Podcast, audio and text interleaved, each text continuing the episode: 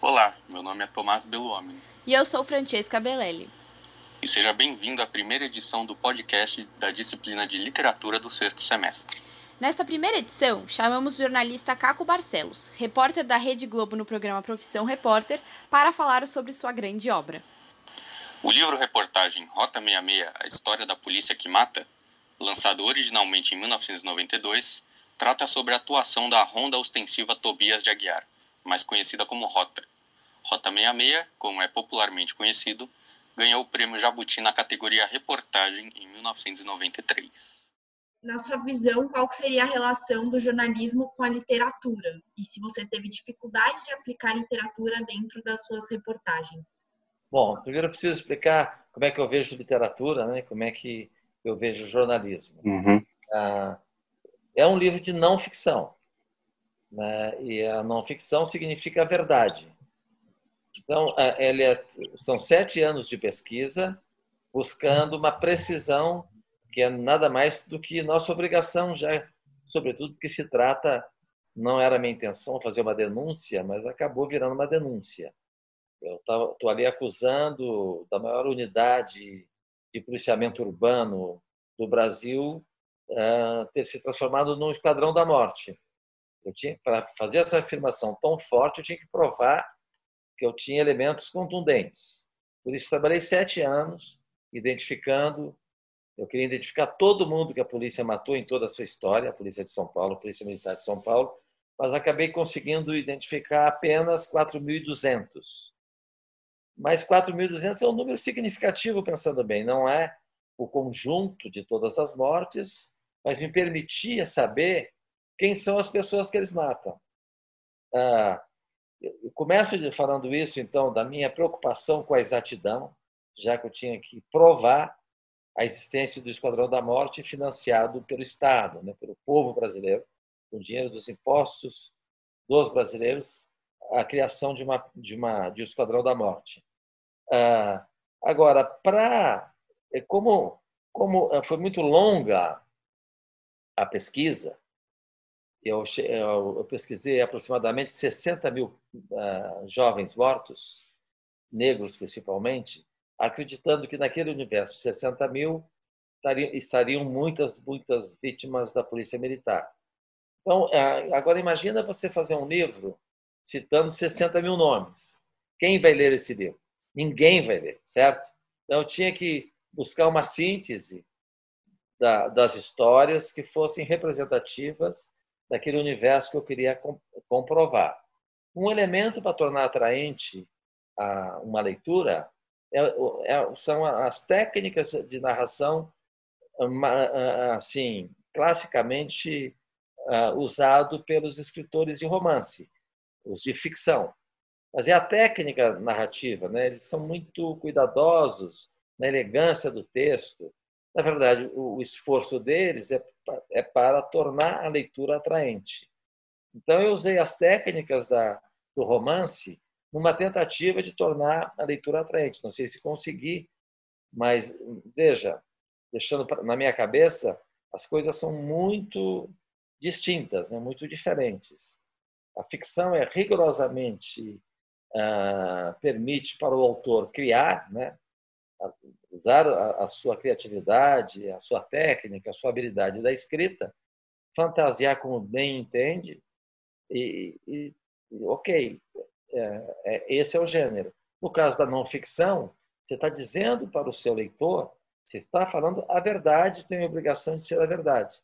Então, todos, é, eu faço questão de, de enfatizar isso de começo, porque não sei, muitas pessoas acham, né, quando você está falando de ficção, uh, uh, falando de ficção na não ficção, né, a técnica melhor de ficção, um livro de não ficção pode parecer que seja um livro não centrado na verdade. Só por isso que eu estou fazendo essa diferenciação. Acho que é possível, sim, livro-reportagem ou livro de não ficção, usar técnicas narrativas da ficção, mas não o conteúdo. Radicalmente não.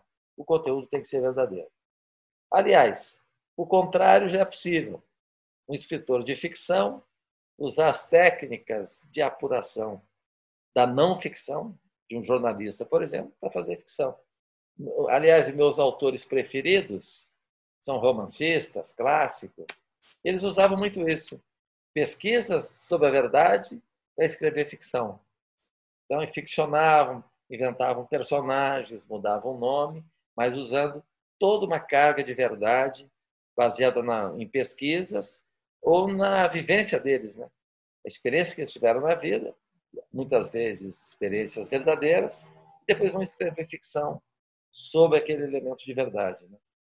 Então, o inverso é verdadeiro, mas, sabe, não ficção usar elementos de ficção no conteúdo, aí você tem que avisar o seu leitor, né?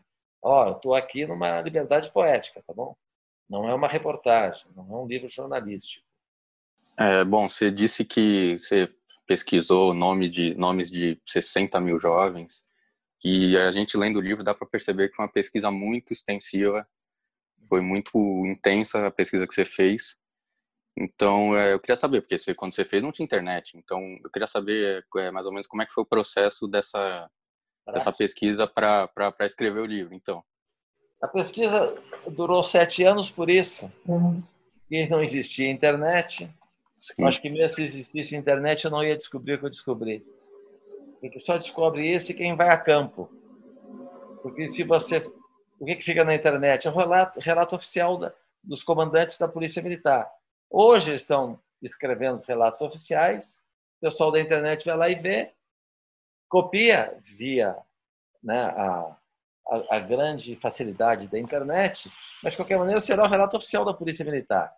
Para você buscar a verdade, tem que ir lá onde eles mataram as pessoas. E nunca tem testemunha. Se não tem testemunha, como é que você vai fazer a apuração? Não tem testemunha porque não são tiroteios, a maior parte deles não é tiroteio. É execução. Em lugar ermo, escondido, por isso não tem não tem testemunha. Não tem testemunha, como é que você vai apurar? Esse era o desafio. Mas tinha um segredo. Está aqui. Eu ia para, depois do trabalho do Jornal Nacional, eu ia lá para frente do Instituto Médico Legal. Está aqui, eu ia lá para o Instituto Médico Legal, levava uma fichinha como essa aqui, se dá para ver, escrito à mão. Aqui assim está escrito, hum. vou botar aqui no óculos. A primeira letrinha aqui é a data, o nome, a idade, o endereço, o local. E quando eu chegava no Instituto Médico Legal, ficava de plantão lá. Aí chega uma viatura escandalosa da, da rota, da rota não, chega lá o, o como chama, o Rabecão, que é o carro guiado pelo funcionário do ML. O processo é assim, uma vez que ah, morre alguém, são levados para o hospital, tem que ser feito um registro numa delegacia de polícia. O que, que faz o delegado? Eu registro, epa, mataram um aqui. Ele escrevia na época um telex para o IML, eu quero um carro de cadáver para recolher um morto aqui na minha área. Só que a área dele, a área, na verdade, do hospital, né, que está perto da delegacia. Então, ele lá, o Rabecão, o motorista Rabecão, pegava um papelzinho e, e com o endereço do hospital. Ia lá recolher vários cadáveres em vários hospitais geralmente não tinha nome. Desconhecido, negro, vestimentas. Ali fazia um breve relato. Ele amarrava esse papelzinho no pulso do cadáver e levava para o Instituto Médico Legal. chegava lá e, dessa maneira, aqui embaixo, a área para colocar o nome da mãe, responsável. Às vezes é a mãe, uma irmã, uma tia, quase sempre mulher. Eu já notava ali. Aí, na sequência, minha senhora, você me permite que ele acompanhe até a sua casa? E começava dessa maneira a minha apuração. Dessa maneira eu consegui identificar muitos. Essa é uma fonte minha. Dessa maneira, de plantão lá, a partir da saída do Jornal Nacional, ia para lá, porque geralmente eles fazem isso à noite. Então, em muitas madrugadas eu identifiquei já direto ali. Outros casos foram mais difíceis, porque Neste caso aqui, eu estou identificando as mortes do dia. Mas eu, eu queria identificar todo mundo que eles mataram ao longo da história da polícia. E a história que começa em abril de 1970. Como é que eu fui identificar as pessoas que eles mataram em 1970? Era bem mais difícil, mas também conseguimos. Você disse numa entrevista para a Folha, em comemoração aos 400 anos da, da profissão repórter, assim: Hoje, quando conto uma história assim, de natureza negativa, eu tenho apenas essa esperança de que as pessoas se deem conta da tragédia que é. Você escreveu Rota 66 com esse objetivo? Um livro, reportagem para dar ênfase nessa violência da política? É, não. O meu objetivo era, era denunciar um absurdo que é um país que é contra a pena de morte ter autoridade praticando a pena de morte. Basicamente isso. O Brasil é signatário de vários acordos internacionais que impede até que se discuta a pena de morte. Se não discute, ninguém discute. Até bom que não discuta, porque não pode, a Constituição não permite, mas ainda assim, meia dúzia de autoridades se acham no direito de praticar a pena de morte. Então, o meu objetivo era denunciar a existência da pena de morte no país que é contra a pena de morte com dinheiro público, com dinheiro dos impostos, né? E, sobretudo, matando seus patrões. Que eles matam são trabalhadores e filhos de trabalhadores que são os que trabalham pagando impostos. Né? E o imposto, o objetivo do imposto, entre, entre outras coisas, é garantir segurança e não tirar seus filhos. Então, o meu objetivo era denunciar isso. Agora, eu achava que fosse denunciar eles estivessem matando bandidos, criminosos. Ó, trata-se de José da Silva, filho de Eric e João Manuel.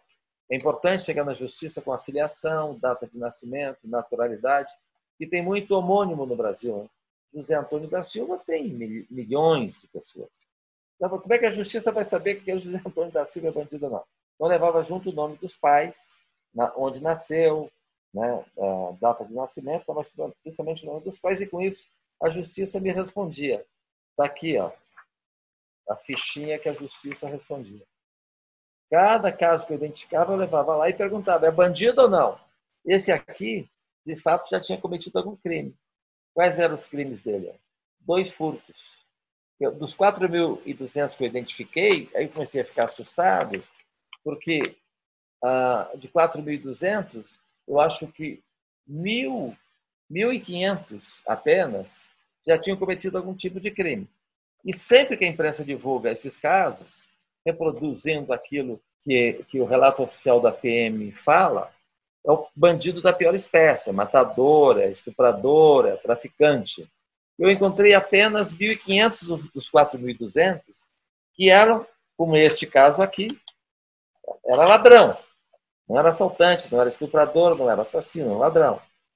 E eu encontrei 15 pessoas apenas, mas 15 de 1.500. A maioria dos que eles estavam matando, com registro assim de algum delito praticado na, na, na, nas ruas e por isso. Bom, e os outros 2.000, é, 4.200, tirando 1.500, será 2.000 e não sei quantos, eram indivíduos que nunca foram presos. Então eu fiquei muito assustado. Eu achava que fosse fazer um livro para denunciar o absurdo que é matar bandido. Imagina, nem bandidos são, matando pessoas inocentes.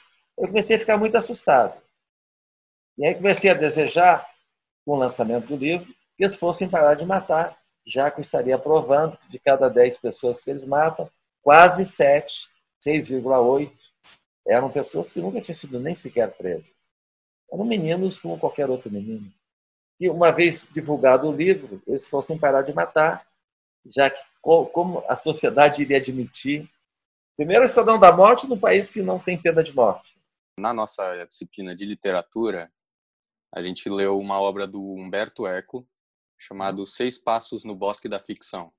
E nesse Sim. livro ele diz, ele exemplifica dois tipos de leitor, o modelo e tá. o empírico o modelo ele ele lê uma história para ele passear no bosque da, da, da ficção para ele pensar em finais alternativos como é que a história poderia qual caminho que a história poderia tomar e o empírico ele lê para chegar no, no final da história porque ele quer saber você acha que mesmo sendo um, um livro é, bem factual que você escreveu. É, você acha que os dois, os dois leitores têm, é, é, conseguem aproveitar o seu livro? Eu acho que sim. Eu suspeito que sim, porque esse livro foi traduzido uma língua só, o alemão. Teve grandes dificuldades lá, ah, num certo sentido, porque as pessoas achavam que fosse ficção. Sobretudo porque não imaginavam que pudesse existir algum país no mundo que tivesse o Esquadrão da Morte usando dinheiro público, né? e sobretudo dos trabalhadores, que são aqueles que pagam, têm o, o, o imposto descontado na folha de pagamento. Né? Os ricos ainda, alguns sonegam, alguns não trabalham, não pagam imposto e tal. Mas o pobre, o pobre trabalhador sempre paga imposto. Então, usar o dinheiro dessas pessoas para matar os filhos deles é inacreditável. Então, pra, na Alemanha, muita gente achava que era ficção. Nós tivemos que fazer uma campanha, a editora me pediu entrevista, reportagem, então, explicando que aquilo se tratava de não ficção.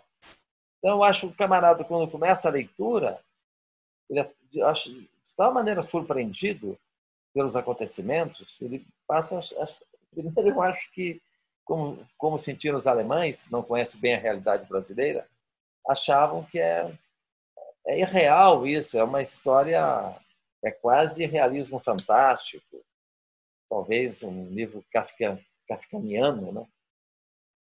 Obra de Kafka, assim, no sentido da, dos absurdos que a gente encontra ali.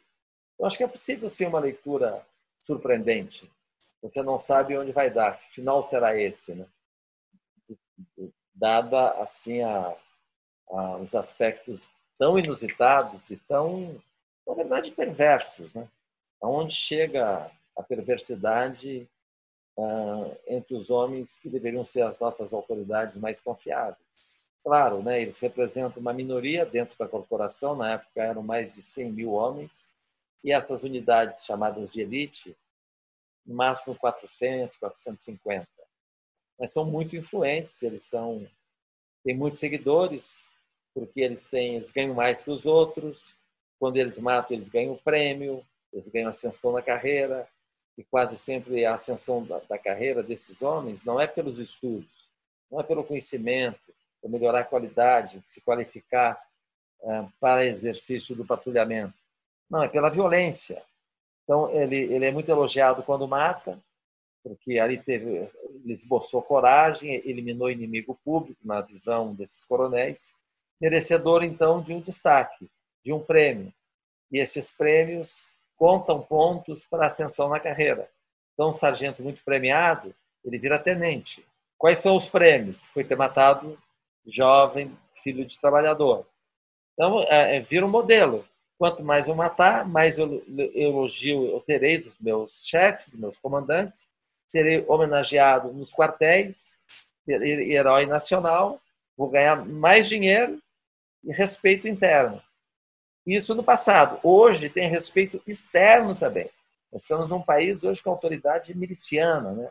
um país que tem mais de 3 mil militares no poder. Então chegou o momento deles assim chegar ao poder e parte da sociedade que gosta desse dessas ações, né, de, ah, que eles chamam de enfrentamento nas áreas exclusivamente onde estão os pobres, jamais pode entrar no Morumbi, Pacaembu, já que estamos falando de São Paulo, as áreas nobres com a mesma atitude, imagina. Acabaria a rota, eu acho, no dia seguinte. Eles fazem isso na periferia. E tem muita gente que apoia. Eu digo que tem muita gente que apoia porque esses matadores, eu, eu, eu cito os nomes deles, aí faço uma lista dos maiores matadores, geralmente eles se candidatam. E sabe que eles ganham prestígio, né? Se candidatam e são eleitos. Tem várias pessoas, até no Congresso Nacional, a chamada bancada da bala é formada né, por matadores ou por ah, simpatizantes dos matadores ou teólogos, teóricos dos matadores, filósofos dos matadores e os simpatizantes ali. Né? Tem, tem muitos lá que são PMs, são delegados e também esses paladinos da justiça, entre aspas, que são apresentadores de programas policialescos na TV. Eles também apoiam muito esse tipo de ação e por apoiar eles ganham popularidade, ficam famosos supostamente por apresentar uma postura corajosa, que é contra bandido e tal. Embora nunca saia do estúdio, mas se apresenta dessa maneira. O fato é que ganham votos, se elegem, indicando que eles têm realmente prestígio e parte da sociedade, boa parte da sociedade, não sei o tamanho exato, talvez a maioria, apoia esse procedimento. Então, nesse sentido, o meu livro foi um grande fracasso. No, no começo, acho que eles não estavam acostumados né, com nenhuma visão crítica do trabalho deles, ah, tanto que eu consegui identificar ah, os 20 maiores matadores. Eu tive cuidado de só colocar na lista aqueles que mataram mais de 20 pessoas, porque essas ações deles, ah, em que eles destruíam os, os documentos, apresentavam as vítimas como se fossem desconhecidos, né? bandidos desconhecidos, que eles botavam fogo, estava fora os documentos. Embora isso sempre eram desconhecidos, de outro lado, essas ações eram elogiadas por alguns repórteres, que nenhum no, no, no local elogiava com base na, nesses relatos oficiais ah, redigidos pelas assessorias de imprensa, da, das, da Secretaria de Segurança Pública. Eles elogiavam, ó, nessa madrugada, havia o Tigrão, eles, o apelido deles era Tigrão, os Tigrões da Rota 66, comandada, sei lá, pelo Cláudio, dava o nome do. Eliminou mais três bandidos dos mais perigosos da Vila Maria. Eu tinha lá eu, uma fonte de pesquisa minha, era esse jornal que amava a polícia e eram todos ali, redigiam elogios nessas ações. Ora, se eu tinha a data da ação, eu pesquisei desde o primeiro dia de existência da polícia, que é abril de 1970. Fiz a leitura de todas as notícias de abril de 70 até setembro de 92. Ele tinha muitos elogios. E com a data da. Falando de uma ação que aconteceu na madrugada. Como muitas das madrugadas eu estava no Instituto Médico Legal esperando chegar os cadáveres, então eu já tinha duas informações: a chegada do cadáver e o jornal informando que foi o, o brilhante Conte Lopes que eliminou mais dois bandidos. Falavam dessa maneira. Então tinha dois bandidos chegando, as mães deles dizendo que não eram bandidos, que eram trabalhadores e tal, e tinha um jornal informando que foi o Conte Lopes que matou aqueles dois trabalhadores.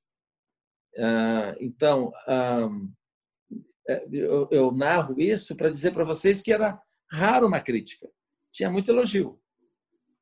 E aí aparece um camarada, não só criticando, mas provando que de herói eles não tinham nada, né? Eles tinham sim atos de extrema violência contra as pessoas mais fracas. É isso chamou muita atenção, até por curiosidade, passaram a me, me, me perseguir, me procurar. Mas eu, eu acho que, a partir de um certo tempo, eu acho que o governador da época me disse, certa ocasião, que ele fez uma reunião com os, os principais oficiais dessas unidades de elite, chamando a atenção deles, que estavam me perseguindo pelas ruas. Oh, vocês não estão fazendo nada, vocês estão perseguindo, todo mundo está comentando isso, está dando prestígio para esse cara, o livro dele poderia ficar totalmente assim, passar desapercebido, e vocês estão dando, fazendo ameaças, está todo mundo falando. Né? Quando eu lancei o livro, denunciando 4.200 mortes, pouca divulgação teve. Sabe quando começaram as divulgações? Quando eu comecei a ser ameaçado. Como se um simples repórter, por ser de uma TV né, X, a TV Globo, é mais grave ameaçar um repórter da Globo do que matar 4.200 filhos de trabalhadores. Acho absurdo. Mas foi o que aconteceu. Ao me ameaçar, o livro passou a ser divulgado. Com a divulgação, começou a ser vendido, comprado, irritando muito uh, esses indivíduos. Mas aí o governador me disse que ele reuniu os comandantes, dizendo: olha, isso é um absurdo. Se ele cometeu alguma injustiça contra vocês, processem esse cara. Né? Vocês têm um mecanismo para processar. E eles me processaram. Eu recebi 18 sentenças até hoje. Mas, felizmente, eu fui absolvida em todas as sentenças. Porque eu não cometi erro. Por isso trabalhei tanto. que é muito grave se você diz que A matou B sem prova. Né? Em todas as ações que moveram contra mim, em nenhum momento eles disseram que não tinham matado determinada pessoa que eu disse que eles mataram. Eles não questionaram o conteúdo. Questionaram se a minha intenção de denegrir a imagem da corporação. E aí, nas, na, lá nas, nos julgamentos, eu confirmei sim, quando o juiz me perguntava: vem cá, estão querendo aqui um acordo, quer que você pague mais de um milhão para eles. Vamos fazer um acordo aí para acabar essa polêmica. Você está aqui tendo que vir à justiça toda hora, paga um dinheiro aí para eles e aí fica tudo em paz. Eu dizia para os juízes: oh, Excelência, me desculpe, eu fiz esse livro com a intenção, talvez ingênua, de convencê-los a parar de matar. Então, eu não aceito nenhum acordo.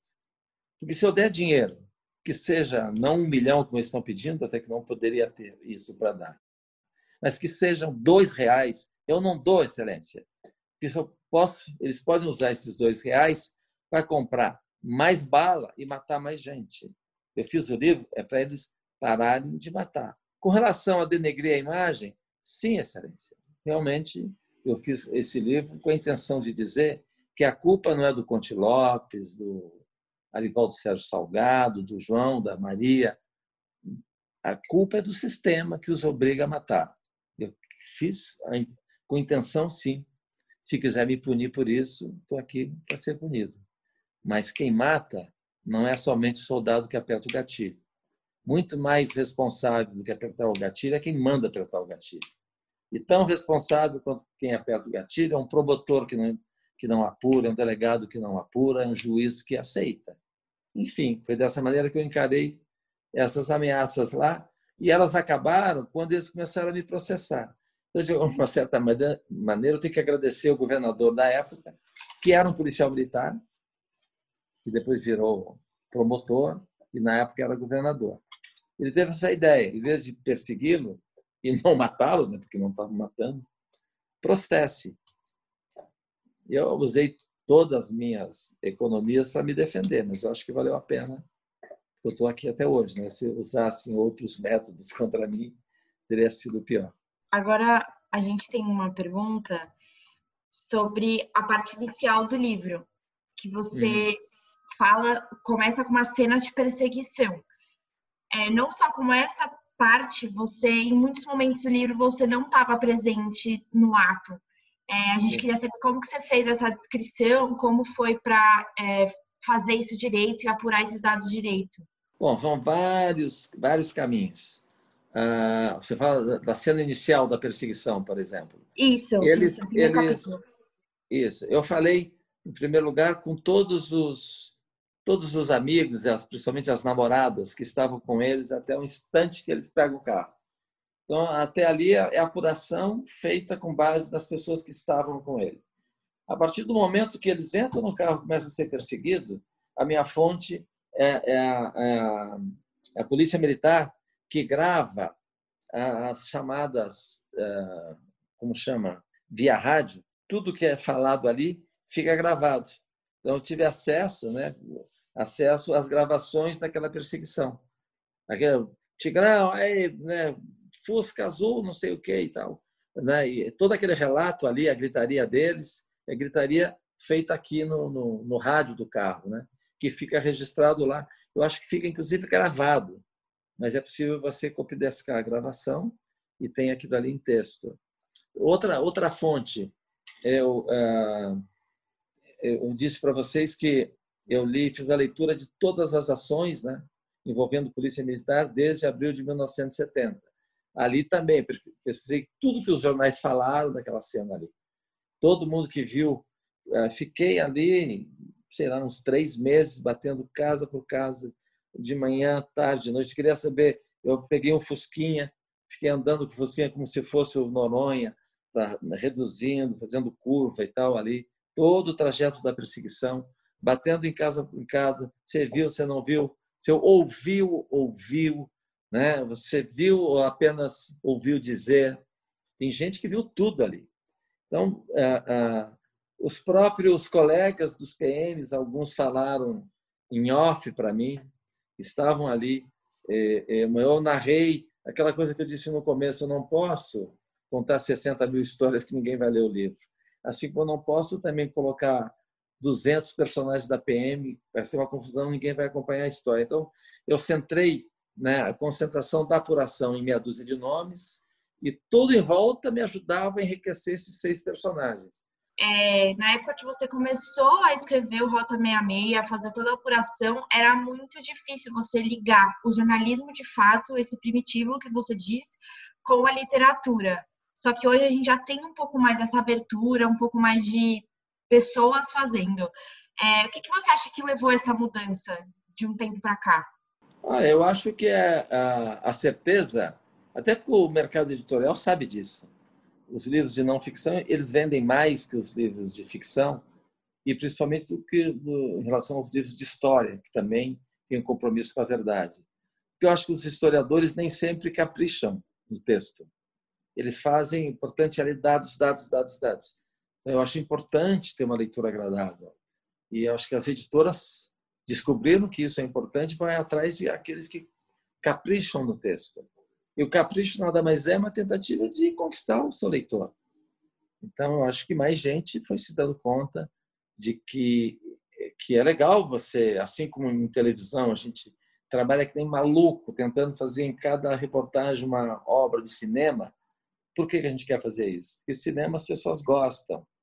É, o importante é que seja assistido, que tenha audiência. Audiência significa que gostaram do que você fez, que acharam importante o que você fez. Você escreve um livro que ninguém lê, qual a importância que tem, né? Por mais que ele seja importante no seu conteúdo, mas se as pessoas não leem porque é chato, você perde o leitor. Então, a mesma regra que vale para a TV, vale para o livro, vale para a revista, vale para o rádio. Você tem que tornar a sua, a sua apresentação atraente. Né? Bom, é, eu acho que foi muito bom, muito enriquecedor.